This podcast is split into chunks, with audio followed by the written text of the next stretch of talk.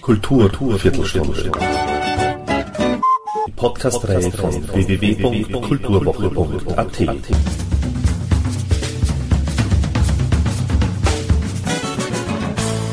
Präsentiert von Manfred Horak. Ein beliebtes Thema bei Theatermachern ist seit geraumer Zeit die Aufarbeitung des Themas Arbeit und ihre Bedingungen. Die Spannbreite geht dabei von fast schon wissenschaftlicher Akribie und dokumentarischen Inhalten bis hin zur Erzählung. Manche lassen den Humor außen vor, andere wiederum verwenden die Komik als Stilmittel. Die einen nehmen die klassische Arbeiterschicht ins Visier, andere nehmen die Zeitgeistgesellschaft aufs Korn. Wie es in einer Webagentur zugeht, überspitzt Autorin Claudia Tondl in erfrischender Art und Weise die uns den Büroalltag eines kleinen Unternehmens und vier Protagonisten zeigt, die anfänglich nicht unterschiedlicher sein können und im Laufe des Stücks eine Charaktermetamorphose durchmachen. Plakative Sprüche wie Zukunft ist Gegenwart und Statistik über alles stehen in Konkurrenz mit nicht zu Ende gesprochenen Sätzen, denn immerhin befinden wir uns ja in der Web-Zeitrechnung 2.0 und ganze Sätze nicht wichtig. Post-it, Kaffee- und Sprechfehler dominieren also den Büroalltag dieser kleinen Agentur, die gerne ganz groß werden möchte und ansonsten an der Entwicklung von Avataren arbeitet. Slapstick und Geblödel auf hohem Niveau übernimmt von Beginn an das Kommando im Stück. Gesellschaftskritik sondiert sich als Komödie, wobei die Gesellschaftskritik in Entkörperung.2.0 sich eher automatisch ergibt, als dass es deutlich im Vordergrund steht, so zum Beispiel, wenn es an einer Stelle heißt, du kannst mich mal mit der Welthilfe. Die 1980 in Wien geborene Autorin Claudia Tondl vollzog den Sprung zum Theater mit einem Studienwechsel zur Theater Film und Medienwissenschaft und einem Job als Kartenabreißerin bei den Wiener Festwochen. Und genau hier setzt das Interview mit Claudia Tondl auch an und somit gleich mal Ton ab. Für dich war es immer klar, dass du Kulturschaffende werden möchtest? Nein, gar nicht. Also das hat sich so in den letzten Jahren mehr oder weniger so ereignet. Also weil ich habe nach der Matura habe ich eben Anglistik und PPP angefangen zu studieren. Das habe ich dann nach fünf Semestern abgebrochen. Dann habe ich äh, Werbedesign am BFI gemacht. Das gab, war so ein viersemestriger Lehrgang, den habe ich fertig gemacht. Dann habe ich ein äh, Verlagspraktikum gemacht und halt währenddessen, während der Zeit schon immer, also halt irgendwie über einen längeren Zeitraum in einer Anwaltskanzlei gearbeitet. Und da war ich dann nochmal Vollzeit angestellt und dann habe ich mir irgendwie gedacht, das kann es irgendwie nicht sein, ich muss jetzt irgendwie was tun. Und habe dann 2005 habe ich äh, Theaterwissenschaft zu studieren begonnen bin dann eigentlich über Geldprobleme, äh, habe ich einen Job gesucht und habe einen äh, als Textassistentin in einer Agentur gefunden. Dort bin ich so in dieses Texten so das erste Mal reingekommen. Also ich habe schon halt irgendwie so von dem, von dem Werbedesign so ein bisschen was schon vorher gearbeitet, aber so richtig Texten auch nicht. Und dann äh, war ich da eben Texterin und da bin ich dann drauf gekommen, dass mir das Schreiben eigentlich sehr viel Spaß macht so. Habe dann äh, auf der Theaterwissenschaft eine Lehrveranstaltung besucht, wo wir so einen, äh, den Alkestis-Stoff neu umschreiben mussten und halt irgendwie, um die Lehrveranstaltung abzuschließen, eine Szene adaptieren mussten. Und da habe ich mal irgendwie so geschrieben, geschrieben, geschrieben und das ist viel länger geworden. Und da habe ich halt dann auch wieder gesehen, dass das eigentlich was ist, wo ich irgendwie mehr Zeit dafür aufwenden mag, weil mir das so Spaß macht.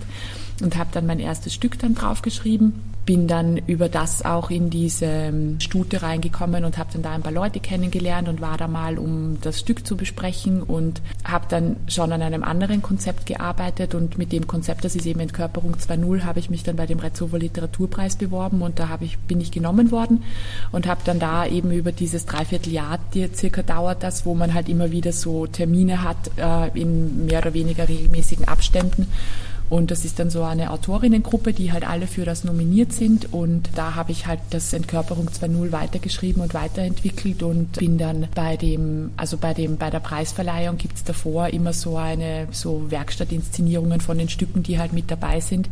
Und da habe ich dann den Publikumspreis gewonnen und über den Retzhofer Literaturpreis bin ich dann schon wieder ins nächste Projekt geschlittert. Das war eben dieses Text trifft Regie, das die Unité gemeinsam mit dem Staatstheater Mainz macht. Bin dann da mit einem anderen Stück eingeladen worden. Da gab es dann im Juni 2009 eine Werkstattinszenierung am Staatstheater Mainz und da habe ich den Textpreis gewonnen und der Textpreis ist eben dann die Uraufführung in der nächsten Spielzeit und das war dann 2010 eben und dann bin ich, also bin ich jetzt eh seit zwei Jahren circa im, im Gleichzeitverlag. Also einen Termin gab es, wo sie mal alle Autorinnen, die sie halt im Programm haben, ähm, vorgestellt haben an einem Abend. Und infolgedessen gab es dann immer Einzeltermine, wo sie halt einen Autor oder eine Autorin genommen haben und halt so ähm, Stücke, die es gerade gibt und auch Kurztexte an einem Abend in einer szenischen Lesung präsentiert haben. Und äh, das Studio hat äh, die Dora eingerichtet, die da jetzt Regie gemacht hat, weil der hat der Text so gut gefallen und hat dann den genommen und hat halt gesucht, wo sie den inszenieren kann. So ja, das ist die Verbindung. Und eben 2010 habe ich das äh, Stipendium vom Bundesministerium bekommen und äh, letztes Jahr 2011 das Wiener Dramatikerstipendium. Und in den eineinhalb Jahren habe ich jetzt an einem Stück gearbeitet, das heißt Zyklop und da geht es um Depression. Das, deswegen hat es wahrscheinlich auch ein bisschen länger gedauert. Ja, das habe ich jetzt auch fertig und arbeite jetzt gerade wieder an einem neuen Stück und habe jetzt letztes Jahr auch äh, mit 13 Jugendlichen und einer Regisseurin ähm, eine Stückentwicklung gemacht es war für mich auch total spannend, weil da halt der Ansatz noch einmal ein ganz neuer ist, weil es da von Anfang an noch keinen Text gab.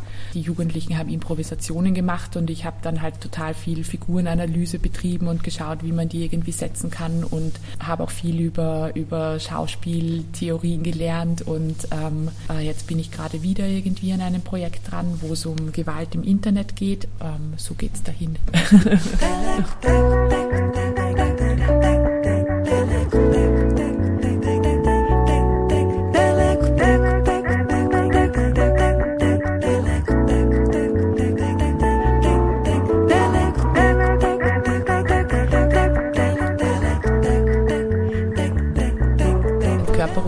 2.0 hat schon mit meiner Zeit in der Agentur so zu tun, weil wir äh, eben äh, vor allem Webseiten gestaltet haben, also gar nicht im Printbereich abgedeckt, sondern halt wirklich irgendwie spezialisiert auf Webseiten. Also da ging es dann schon immer darum, dass ähm, wir eben neue Technologien irgendwie mitverwenden müssen und dann kam eben gerade, also eh in Österreich hat schon sehr veraltet dieser QR-Code auf und also dieser 2D-Code. Facebook war eben zu der Zeit auch gerade irgendwie so im, im äh, Kommen und sich irgendwie ausbreiten. Gepaart mit der mit meiner Beschäftigung auf der über die Theaterwissenschaft eben hat mich das ähm, Thema so interessiert, also der Einfluss von, von neuen Technologien und was die mit uns machen und diese ganze Präsentation auf Facebook und also wie präsentiere ich mich und ähm, diese Minimierung auf diese Codes ähm, und dieses Einsetzen auf Werbeplakaten und ähm, so war für mich schon auch Anlass, mich damit noch einmal eingehender zu beschäftigen. Also weil der Gedanke dahinter ist, dass also es ist so ein Ich-Verlust in, in Zeiten mobil, mobiler Beschleunigung so und ja, prinzipiell, also ist mein Schreiben wahrscheinlich schon immer sehr ähnlich. Zuallererst brauche ich einen Raum so, also in dem Fall war es eben diese Agentur so. Ähm, Im Fall von Zyklop, wo es eben um Depression geht, ist es mehr eine, also ist es so eine Art depressive Landschaft. Also der Raum muss nicht unbedingt ein konkreter Raum sein. Von meinen Stücken suche ich ähm, dem Thema entsprechend eine Sprachform und konsequenterweise halt dann auch so eine formale Form, wie man das irgendwie angeht, um dann noch einmal äh, das Thema zu verstärken und sich das auch so anzuschauen. Und im Fall von Entkörperung ist die Sprache eben sehr brüchig und es gibt fast keine ganzen Sätze, was auch diesen, diese Ich-Suche ähm, widerspiegeln soll weil wenn du eben nicht weißt, wer du bist, dann ist es auch schwierig, ähm, einen ganzen Satz zu sagen, wo man ja schon dann so den Eindruck hat, wenn ich jetzt einen Satz von, von Anfang bis zum Punkt sage, dann steht das mehr, als wenn ich dazwischen dann stotter oder einfach gar nicht weiß, was ich sagen will, weil ich auch nicht weiß, wer ich bin. Also viele Theaterstücke haben jetzt in den letzten Zeit ist mir aufgefallen, so das Thema, generell das Thema Arbeit. Bei dir kommt es ja auch vor, aber ist nicht so sehr in den Vordergrund gerückt, in dem Sinne, und vor allem ist es auch humoristischer aufbereitet halt. Ähm, ein, ein, ein, Stil, der dir auch mehr liegt? Also ich finde halt prinzipiell, also ich glaube, das ist halt so, so insgesamt so eine, eine Frage nach dem Theaterkonzept so und also ich habe eben viel drüber nachgedacht und also so dieser, dieser Humor ist mir schon auch so passiert, also das war oder ist immer noch so meine Art auch zu schreiben und ich glaube schon auch, dass es, dass es einfacher ist, hinterher sich dann noch mit ähm, einem Theaterstück zu beschäftigen, wenn ich dazwischen drüber lachen kann. Also weil der Anschluss einfach, wenn ich mit anderen ins Theater gehe und dann ähm, rede ich nachher leichter über das, wenn ich sage, ma, die Szene war aber lustig und dann kommt da irgendwie so ein so das Gespräch ins Rollen und dann ist es schon naheliegender, halt über die, über das Thema an sich noch einmal weiter zu reden, als wenn ich irgendwie rausgehe und ich bin eigentlich total beklemmt von dem, braucht es auch länger, das zu verarbeiten und dann findet das nicht in so einem, also in so einem, in einem größeren Rahmen statt, wie wenn es eben eine, eine Komik auch drinnen hat, so. Also ich schreibe es halt auch nicht unbedingt auf Gag so. Also das ist, also ich glaube, wenn, wenn das geplant wäre, dann würde es wahrscheinlich nicht funktionieren ich finde halt wichtig, dass es schon äh, Dialoge gibt oder den Versuch eines Dialogs, weil also bei Entkörperung 2.0 gibt es ja wirklich Figuren, die einfach gar nicht miteinander reden und nur ihre Monologe haben.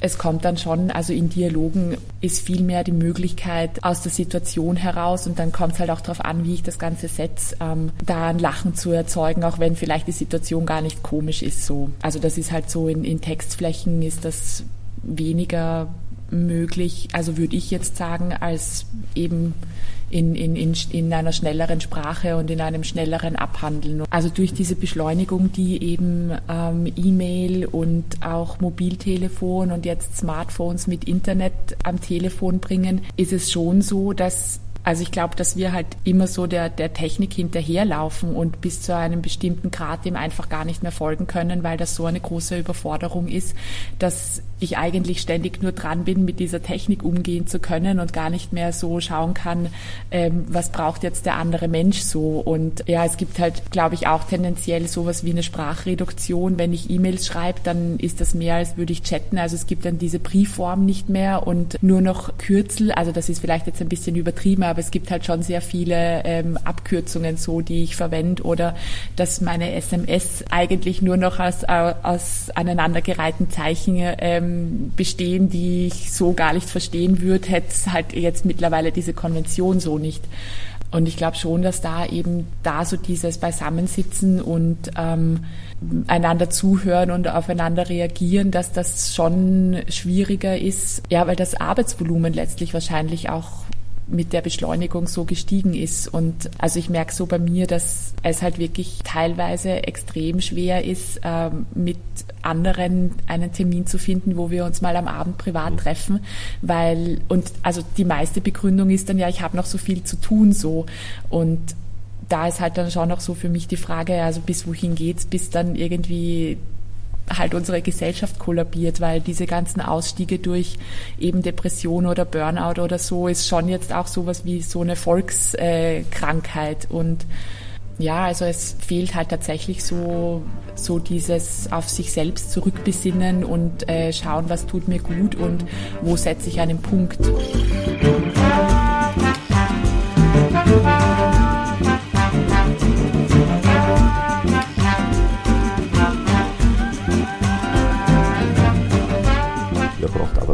Im Stück ist es die Idee, dass ähm, diese Avatare an Menschen verkauft werden, die kein, also die sich selbst verloren haben, die nicht mehr wissen, wer sie sind.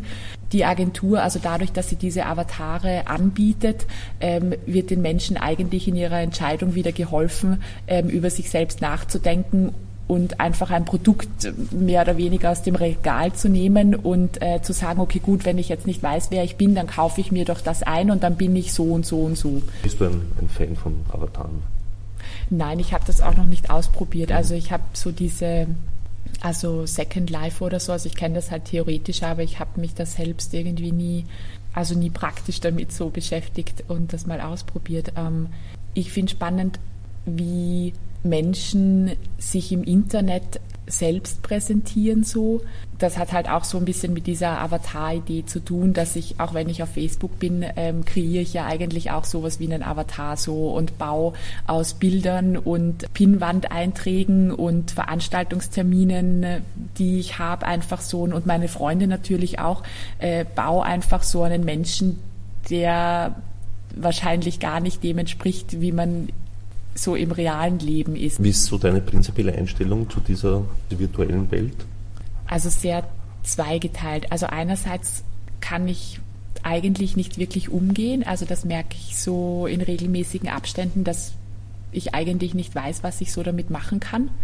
Andererseits finde ich es dann eben wieder faszinierend, dass Leute das sehr wohl wissen und ähm, auch sehr gut damit umgehen können. Und ja, also es hat dann schon so für mich so was Faszinierendes, wie das eben möglich ist, auch äh, mit einer Webrepräsentanz und mit einem geschaffenen Selbstbild und mit dem, mit dem Selbstbild in der realen Welt und mit den dazugehörigen Fremdbildern ähm, umgehen zu können, ohne dass man so ganz auseinanderfällt, weil es da ja doch diese Diskrepanzen dann dazwischen gibt.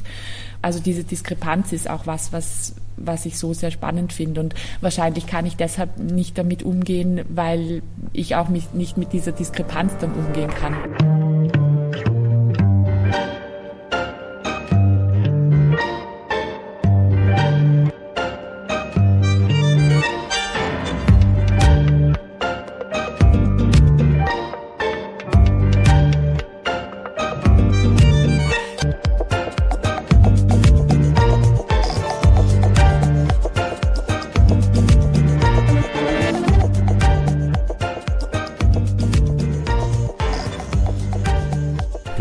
Auch vorstellen, eben Regie zu führen, mitunter auch zu Schauspielern? Ja, also Schauspiel definitiv nein. Regie, glaube ich, fällt mir ein bisschen schwer, weil ich oft sehr lange überlegen muss, was ich tatsächlich so will und wie kann ich das dann den anderen vermitteln. Also ich glaube, das wäre irgendwie letztlich dann würde im Chaos enden.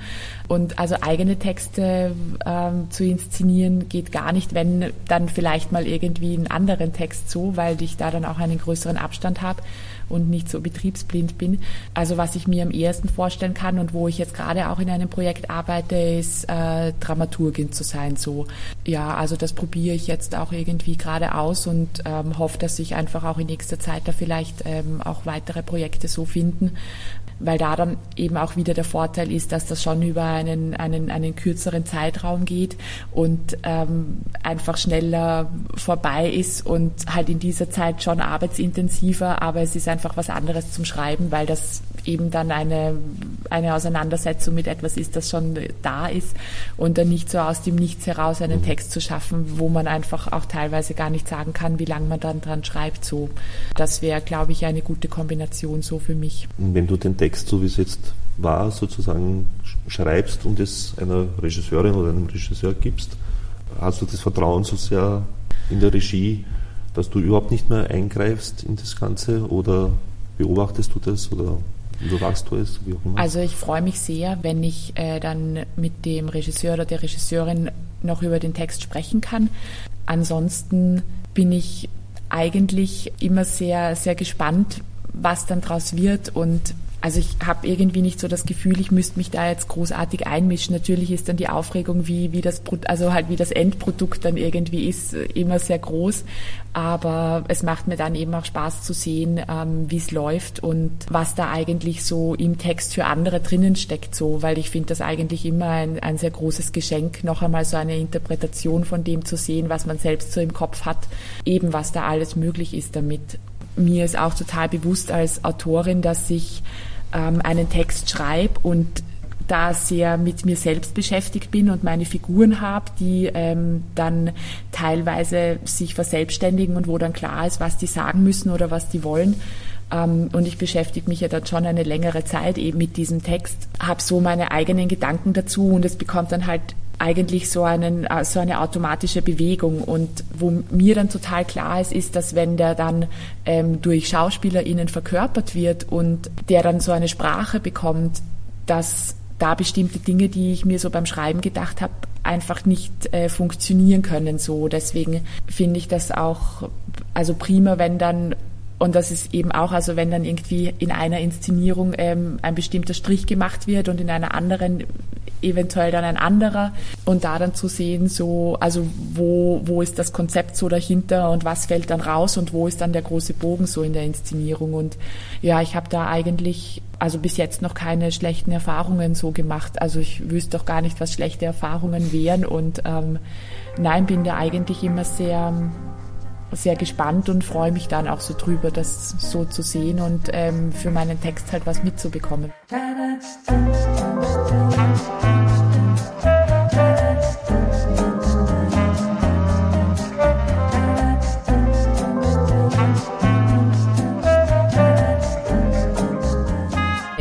Habe, dann schreibe ich schnell. Das variiert dann in den Pausen zwischen den Schreibphasen so. Arbeitsmäßig ist es bei mir dann so, dass ich mir den Raum überlege, dann überlege ich mir die Figuren in dem Raum dazu. Das Thema ist eben so das allererste. Dann schreibe ich einmal los und habe dann meistens so zwischen 10 und 20 Seiten irgendwo und brauche dann da nochmal eine Pause.